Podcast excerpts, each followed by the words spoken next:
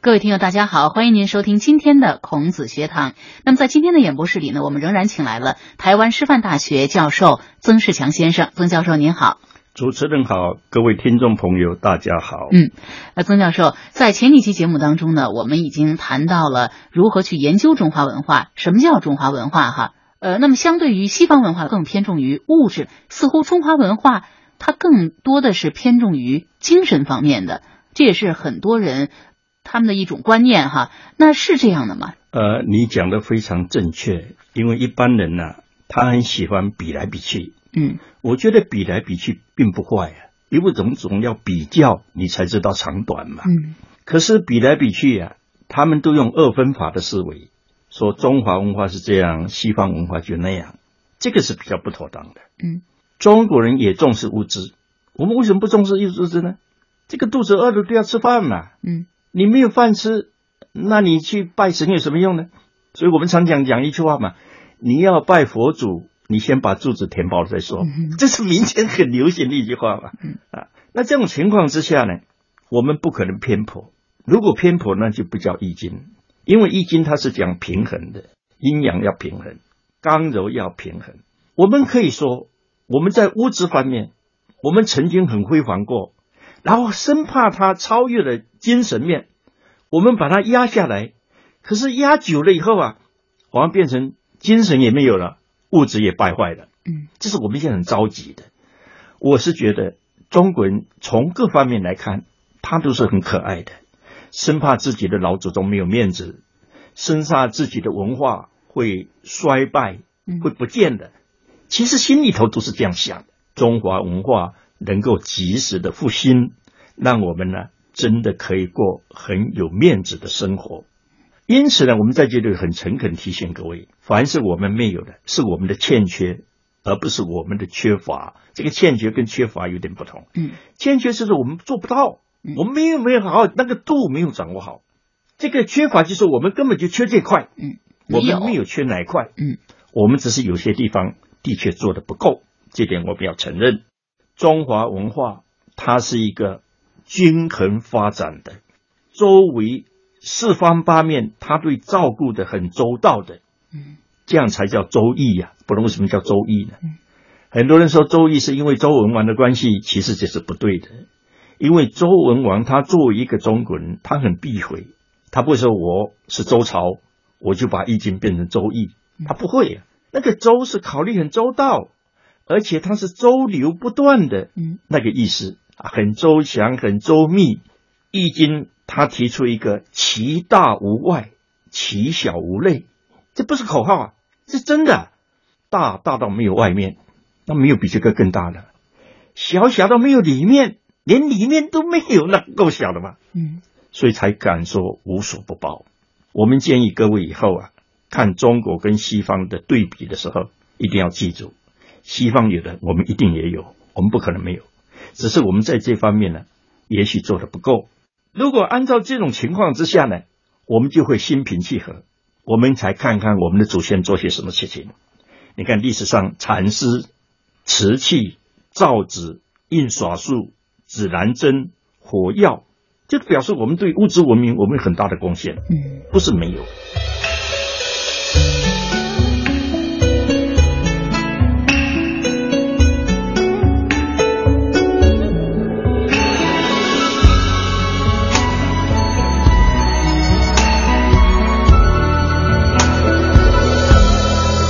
酒杯勾勒出情话，笔锋浓转淡，天真描绘的牡丹，一如你初妆。冉冉檀香透过窗，心事莫了然，宣纸上执笔至此各一半。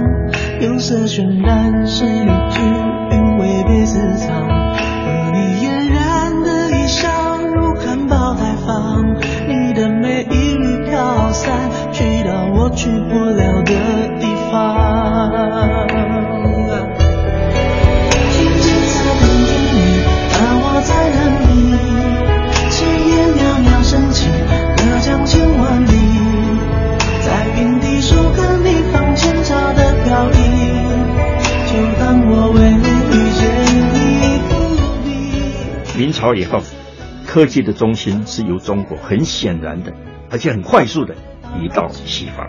可是我们按照目前的态势，你看目前呢，其实美国人也常常讲啊，我们什么都没有了，我们汽车也不造了，嗯但最起码我们有一个航太吧，嗯他们叫太空嘛，航天嘛，嗯，这最起码是我的专长嘛，我现在是世界第一的。但没有想到中国短短几年呢，你们自己也发射卫星了，你们还可以接受外国人的委托了，嗯那我美国人干什么呢？所以他曾经说，怎么我们要二三十年，你们就要两三年去改善呢？这他们很大的疑问，嗯啊，所以总觉得我们在偷人家的，要不然怎么那么快？其实很冤枉的。嗯中国人他不学这一，一学他是很坏的啦。嗯只不过我们这里呼吁啊，不要过分的发展，因为毕竟要受什么？要受一个东西的制约，伦理道德的制约。我们今天常常讲啊，网际网络的社会哪里有什么伦理？这是糟糕的。一个小孩连续不断的上网，然后就死在网咖上面。大人坐在那里打电脑啊，一打打半个小时站不起来，为什么？整个脊椎骨都变形了。嗯这种素质是很令人痛心的。科技一定要受良心、受伦理道德的制约。嗯，这一点我们中国人，我们中华文化要扮演非常重要的角色。嗯，其实我们也有这个基础哈、哎呦因为本身我们的文化就是很讲究合理性的，像您说的，讲究这种伦理道德的哈。你讲这个非常正确。嗯因为《易经》它是不可能不重视物质的，《易经》是一部自然哲学，另外加上你刚才所讲的道德意识，我们这两个东西加在一起，一个叫自然哲学，一个叫道德意识。嗯啊，中国人什么时候把这个道德发扬起来啊？我们文化就会受到全世界的欢迎。五千年的中华文化在当代遭遇着怎样的机遇和挑战？十四亿炎黄子孙该如何回归中华文化的本真与传统？台湾知名学者曾仕强教授做客孔子学堂，剖析中国人的言与行，阐释中华文化的思与变。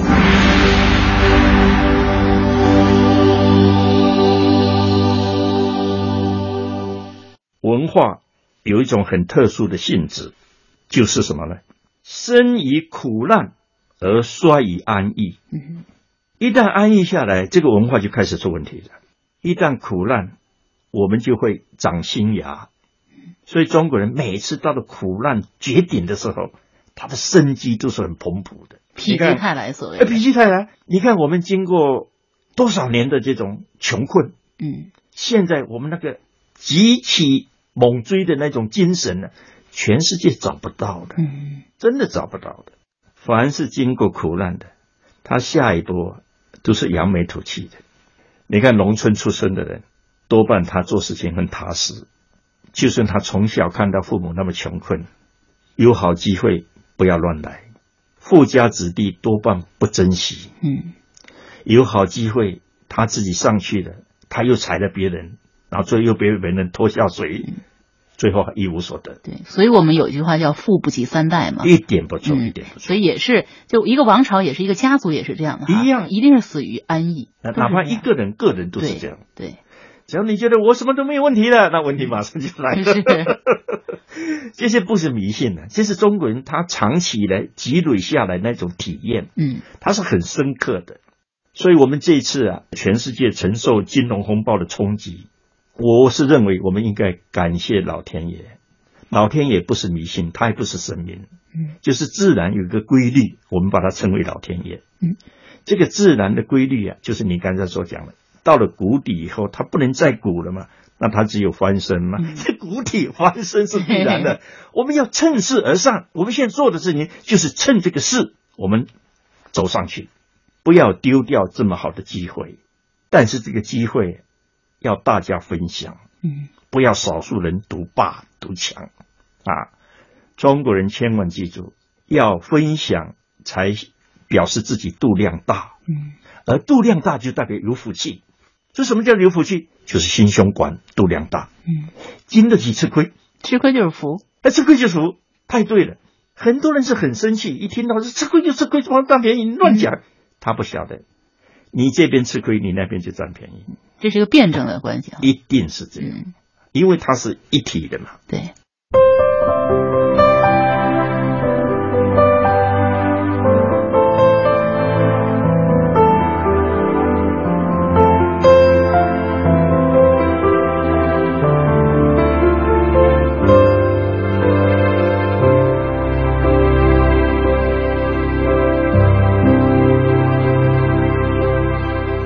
世间已做了选择，什么人叫做朋友？偶尔碰头，心情却能一点就通，因为我们曾有过你像类似的生活，太多感受。却非三言两语能形容。可能有时我们顾虑太多，太多决定需要我们去选择，担心会犯错，难免会受挫。幸好一路上有你陪我，与你分享的快乐胜过独自拥有，至今我仍深深感动。好友如同一扇窗，能让视野不同。与你分享的快乐胜过独自拥有，至今我仍深深感动。好友如同一扇门，让世界开阔。我们在春秋战国时代，为什么百花争放，百家争鸣？嗯就是太苦了，没有比那个时代更苦的。我们先说，哎呀，惨不忍睹。你去看那个时候的历史，那才叫惨不忍睹。凡是经过苦难的，他下一波都是扬眉吐气的。所以，当时你看我们老子、庄子、墨子、杨朱、商鞅、韩非、嗯许信、惠施、公孙龙，甚至于吕不韦，这么多人，可是呢，对后代影响最深远的就是孔孟、孔子跟孟子。为什么？这个我们真的要好好想一下啊，因为他们是最贴近人民的，嗯，不是高高在上的。所以为人民服务这句话绝对是正确的。你做任何事情，你贴近民意，民之所好，你要好之。老百姓还不知道他将来会怎么样的时候，我们先天下之忧而忧，这都是很正常的嘛。嗯，这不是唱高调。问题是说，你说得出来，你做不做得到？做得到，所有人都佩服你； 做不到，大家都好笑。其实差别就在这里而已。但是孔子，我替他想啊，嗯，他最不高兴的人应该是董仲舒。嗯，你无缘无故把孔子捧得那么高，就是，把他神化了，好像我们一般人都赶不上他。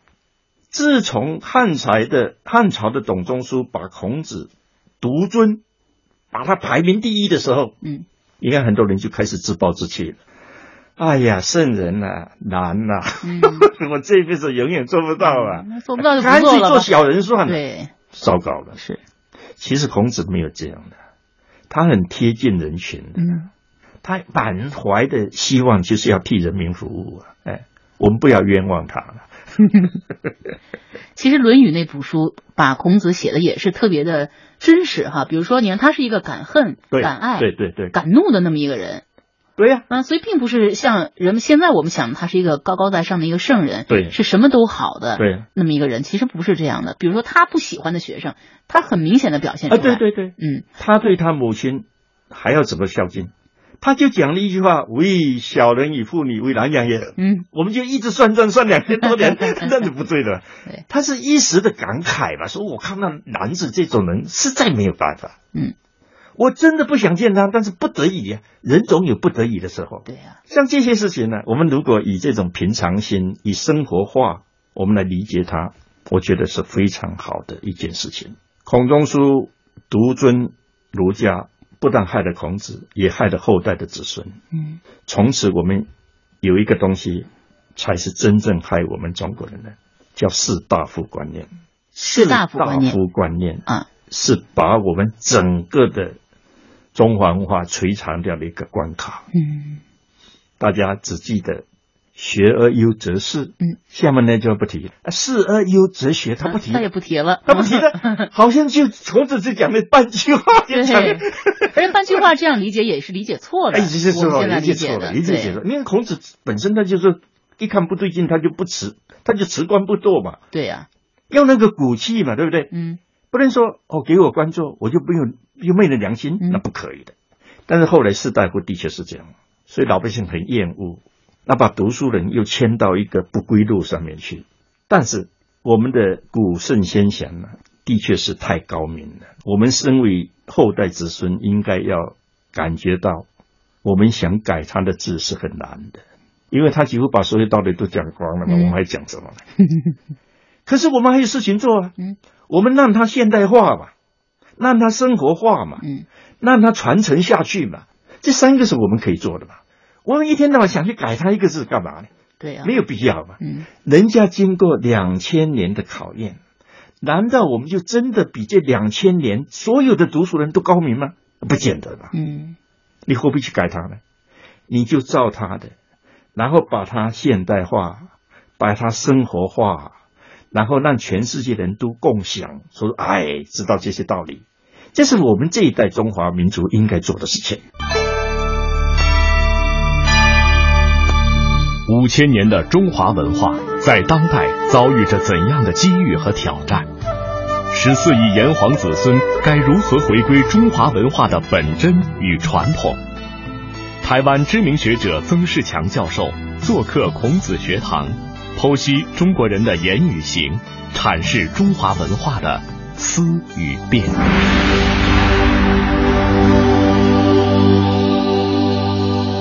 清末主要是因为那几个皇帝太了不起了，雍正、康熙、乾隆， 嗯把国家治理的很有钱，然后文化就衰落了。嗯，文化最黑暗的时代，哎嗯那，个而且他生活都根本就不用嗯想嘛，他就可以过好日子嘛。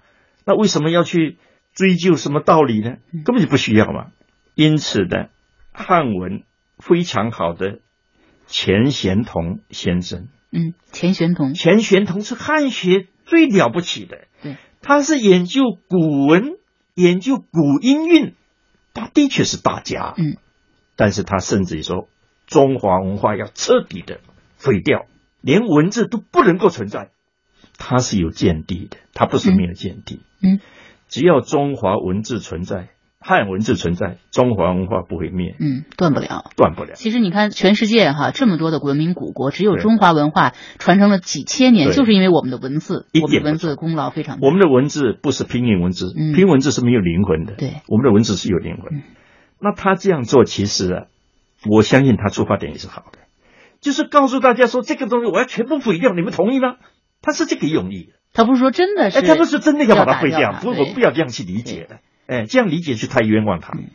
五四运动想做的事情，出发点是好的，只是很多人没有意会，以为他是真的要把它毁掉了，那才糟糕了。而那些提倡那个新文化运动的人，其实都是文学底子非常非非常常深厚好的，对，哎大家都是啊，对，经过这最近四百年，我们可以说是煎熬啊。嗯，我们真的煎熬，我们暗无天日一样的。我是指文化方面的，嗯我们永远不如人家了。我们把世界的主导权，我们毫无保留的、毫无怨言的，是在讲我们也没有办法。说难听一点，我们就交给西方。嗯，但是这四百年，我们来验收一下今天的结果怎么样？如果真的他们带的很好，人类很幸福，我们也跟着他们。嗯对不对？科学是快速发展的，资讯是多的叫人忙不过来的，交通使世界缩小了，经济发展也使人很振奋。